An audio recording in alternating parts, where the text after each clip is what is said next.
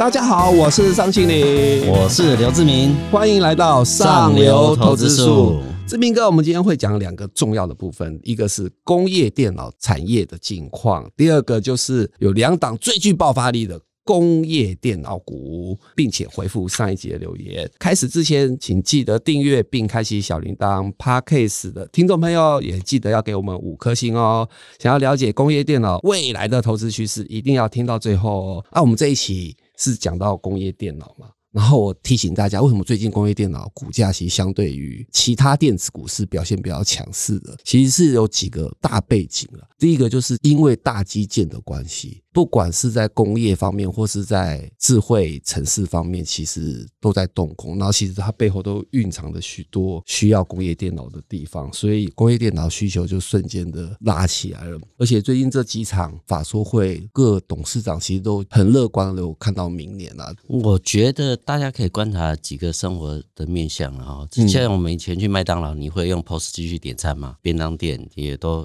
很多用那个。我觉得这也是疫情改变的一些。生活形态是，其实就美国来讲，因为美国的那个工资很高嘛，你要请一个工人可能要花很多钱，但是有了这个 POS 机，就是可以降低店的营运成本，所以这个就会在生活上可以看到。那工业上的话，你想想看哦，现在全球这个供应链都在改变嘛。那过去中国大陆是世界工厂嘛，现在连美国自己都要盖工厂。对，然后就要回东南也要盖工厂，哦，越南、泰国来盖工厂，那怎么办？就是要设一些生产新的基地要出，要资本支出，这方面呢都是工厂相关的这些电脑，都是特殊规格的，所以这是跟工业电脑是相关的。所以说，从生活上跟这种国际局势的变化看起来，哎，这个产业在往后的可能一两年的状况，虽然全球景气消费端的还是没有那么好，但是因为全球供应链的结构性的转变，其实它会比消费性的电子相关的产业要好得多，所以说我觉得就以股价来看表现的话，其实的确比很多消费型电子股都要好。对，因为消费型电子其实今年最主要就是在清库存了。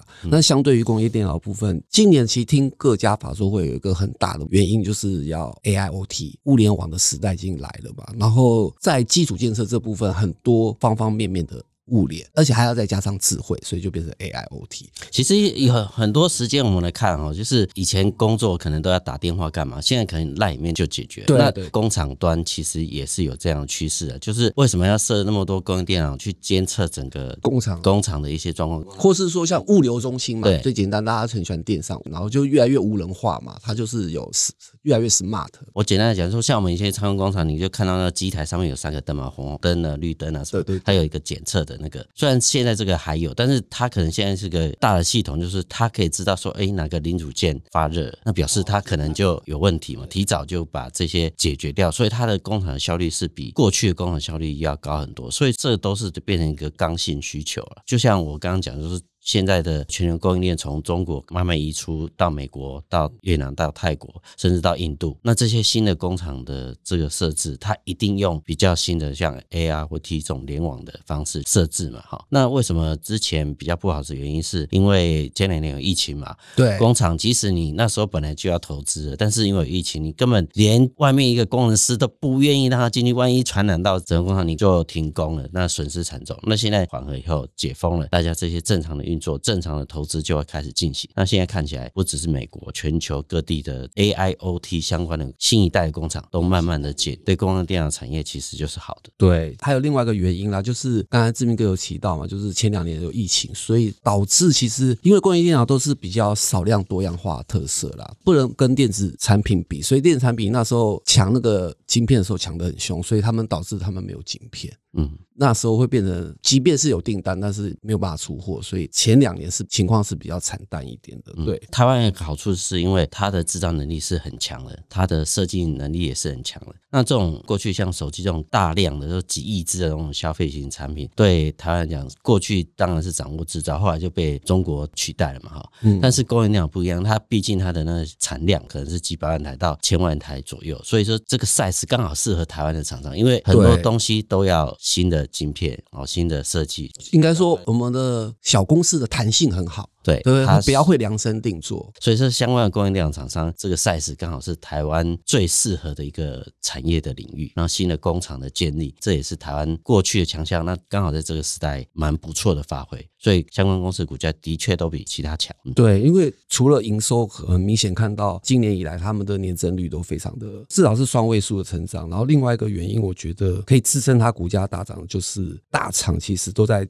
进行并购或策略联盟，就是他们的触角已经伸到工业电脑这一块。消费型电子产品其实毛利率真的很低，但是工业电脑毛利率其实都是至少都是二十三十，所以他们其实也看重这一块。第二个就是接下来其实就是有点软硬底结合啊，然后跟云端结合啊，所以越来越需要借重于工业电脑，所以这一块他们就也把这些触角都延伸到这里，用团战的方式。比方说，我觉得华硕集团现在就跟延阳啊、一阳啊、瑞传啊、广基啊、龙城其实有合作。那嘉士达、友达集团这边更为积极啊，最为明显的第一个就是友通嘛，大家都知道，然后也有跟林华，然后有跟维田，然后也有跟新创电子。原本的传统两家大厂就是华汉跟研华，其实他们自己本身也都在进行一些并购潮，让整个工业电脑实力就越来越庞大。其实过去我们可能会关注这样电子五哥的一个成长的动力嘛。对，那其实接下来这个往后几年，可能工业电脑这些大厂的整并，甚至是投资，我觉得是可以大家特别注意的一个产业了。毕竟它的毛利率高，对现在高利息的状态，它的确是会有优势。嗯，然后再就是它的这个成长的动能，在往后的几年，因为全球这个区域化制造的确对它是有利的。再就是台湾的这种弹性，刚好符合这个时代的一个需求了。所以说，看起来观察这个领域是绝对没有太大的问题。对，所以我们接下来呢，就是大家最喜欢的两档工业电脑小尖兵。我讲一下一档，就是我有去拜访过的那呃维田。我先讲一个小故事好了，就是董事长跟我讲的小故事。因为他们家一开始早期是做那个显示板，就是刚才讲说什么红灯、绿灯、蓝灯，他就做那一块的。他说早期啊，他有个客户，还不是他的客户啊，就是有个问题，就是他只要那个新的新的显示板来的时候，荧幕都没办法显现出来。然后后来他他就过去帮他检查，然后后来发现其实真正关键点就是有一颗纽扣电池没电了。但是为什么会没电？就是因为那个纽扣电池的生命大概就一年，但是那个整条线组装线过来的时候，大概差不多时间弄一弄也差不多要一年，所以来的时大部分都没电了。所以他就找到原因之后，就帮他更换一下系统，然后换个电池，然后这条生产线可以运作嘛，就争取到订单。所以从这一点可以看出来，其实台湾在少量多样，然后为客户服务这块，其实我们是非常具有竞争力的。而其实现在维田的重点就是在刚才强调 AIoT，所以在智慧交通这一块。其实我们现在可以常常发现那个交通灯啊，什么什么的，公车进站的时间点啊，可以抓得很精准，或是在有轨道这部分，其实越来越需要工业电脑的控制。他说，未来这块商机就是因为要更新系统，所以成长性是很明显的。然后另外一个其实就是智慧医疗这块，医疗以前可能都是把持那几个大厂，比方说机翼啊、飞利浦身上，那现在其实这一块越来越多周边的应用需要用到工业电脑，所以相关的这些厂商也开始在进军了。我觉得是个机会点。其实这我可以补充一下，像刚刚讲说医疗相关的很多都是国际大厂提供的嘛，哈。对那过去国际大厂提供这个方案，你就是用这个方案，用起来 K K，你要反应，可能两年后更新啊，我们终于可以改。但是这种台湾的厂商的东西，可能就不是。我们就比较灵活化，对对你可能就说，哎、我这个地方可能要改一下，他可能下礼拜就给你一个解决的方案。对所以这方面其实对一些不管是医院或是在智慧医疗的相关的设计的时候，慢慢的会让大系统跟有关生命手术的这种可能那个可能还要经过 FDA 认证。可是，比方说像医院周边周边环环境，比方说接下来病人是十五号、十六号叫号这种，像这个小的，就是一些显示药物的管理啊什么对对对对对对，其实都很适合台湾厂商去去做嘛，所以看起来这个趋势也都对台湾厂商是有有利的。对，然后另外一家也是老牌的工业电脑叫凌华，其实我觉得这一家就是有进行大规模我的转型啦，因为他也知道如果再继续单打独斗的话，状况会比较辛苦，所以他很快就是跟友达、嘉士达集团合作嘛，所以教料的部分就是教原料的部分比较轻松，而且很快就可以跟 Intel 跟 NVIDIA 搭上线，然后可以拿到最高阶的晶片。他说以前其实工业电脑因为它是量很少，所以那些晶片大厂不会给他最高阶。最高规格。但是现在因为有了友达、嘉士达集团，他们可以拿比较好的，然后去做一些边缘运算的东西，然后对于接下来他们要做的 AIoT 其实更方便。所以现在因为营收都在成长，我觉得投资人其实可以关注的就是相对起来股价可能还没有涨很多的，值得去关注或留意。我这里再补充一个，就是像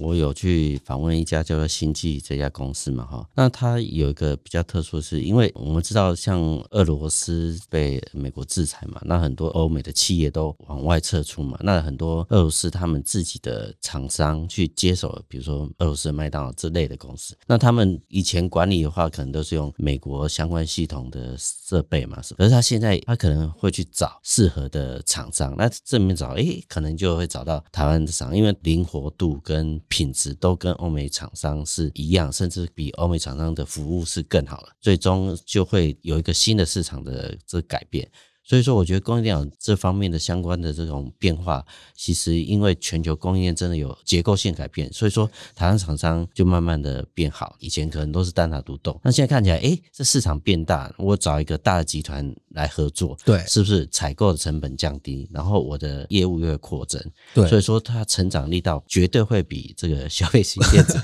在明年大家还是比较不看好的状态下，它的确会比这个领域要好得多。所以说，我觉得这个领域大家。就是其中找一些你看起来，哎，为什么最近它股价突然变强？然后你深究之后就知道，哎，都有一些新的商业机会在往台湾的厂商跑。所以说，看起来在未来呃两三年来看这个领域，其实都应该是没有什么错，只是选择一个，比如说大盘非常不好，它有逆势比大盘强的状态时候去布局，受伤的机会其实并不高。对，哎，那我也补充一下，就是我有拜访一家公司叫红宝，因为我们刚才之前讲的比较多是在于智慧城市啊，或是工业电脑、物联网这一块部分，比较少讲到消费端这一边的。因为其实这两年，其实欧美的无人化就是在服务端、消费端这一类，所以其实在无人支付这一块应用比较多。我其实讲的简单一点，就是比方说像最简单的停车系统好了。我们现在就是拍照，然后我们车子就进去，然后缴费的时候其实也没有人嘛，就自己去付费就好了。像这一块其实就算是无人支付这一块。对，其实这些很多方面在欧美其实都已经在更新了。红宝就因为这样子接到订单，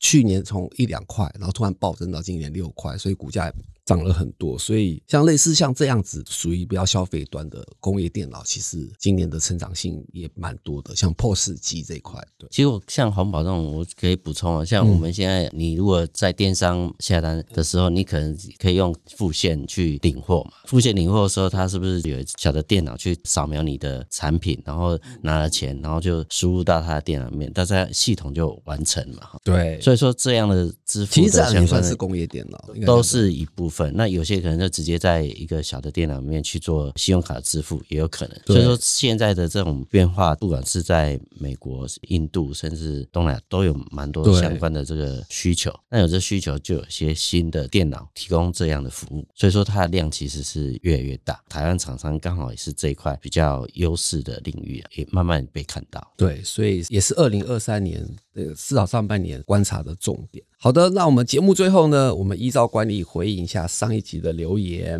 在第六十集，我们有讲到电动车产业每年成长四十五趴，这档未来毛利率上看九十趴。这个专题当中有网友留言，感谢我们张永全读者给我们留言哈。其实他应该待过很多科技公司，然后他有讲说他之前有待过华新科技啊、新能高，然后都是做电池的厂商。那台湾早期做电池的公司。是很多，但是活下来不多，所以他感触良深啊。然后相关的又欠了什么供应链啊、设备啊、人才，所以失败的其实很多。然后要做量大也都没法做，所以说一个车厂要给你一个订单啊，电池需要很多种的验证，从低温、高温、耐撞、不着火都要克服。所以说其实要量产还有良率要好，其实是技术是非常非常困难的。那我们其实看现在的这个局势，的确也是这样，因为电池相关领域其其实呃死在沙滩上的英雄很多嘛。那现在能存留下来的，刚好就像我们上次有谈到，像利凯这家公司。它也是因为经过十七年，几乎耗资了三十亿的这个资金，但是我觉得可能呃，因为明年的环境没有那么好，所以大家还可能要观察个差不多半年左右了。因为毕竟它真正好是在二零二五年，它授权的大厂量产时候，它才会拿到我们所谓的这个权利金。那时候毛利真的是有九十八。那现在这状况在还没量产之前，还是有一个比较波动的时期啊。所以说，读者是可以把它列为一个自选股，然后慢慢去看它的变化。那当然，明年如果大盘不好的时候，它的股价又不跌，又相对强势，其实我觉得那个时间点可能是大家可以去慢慢去建立部位的一个一个机会。对，然后我觉得我们台湾的电池强项有些是材料厂商了，然后许多材料厂商其实也经过大厂认证嘛，所以那些相关公司因为这样的关系，所以三级跳成长，所以这些相关的这些材料的部分其实是可以注意的。然后我们也非常感谢庄英松、Jasper 这些观众朋友，谢谢你们对我们的支持。好的，那我们留言就到这边结束喽，大家也不要忘记留言给我们。然后我们今天就聊到这里。对内容有兴趣的朋友，欢迎观赏我们其他影片，也记得要购买我们财讯双周刊六百七十五期《上流投资术》。我们下次见，拜拜，拜拜。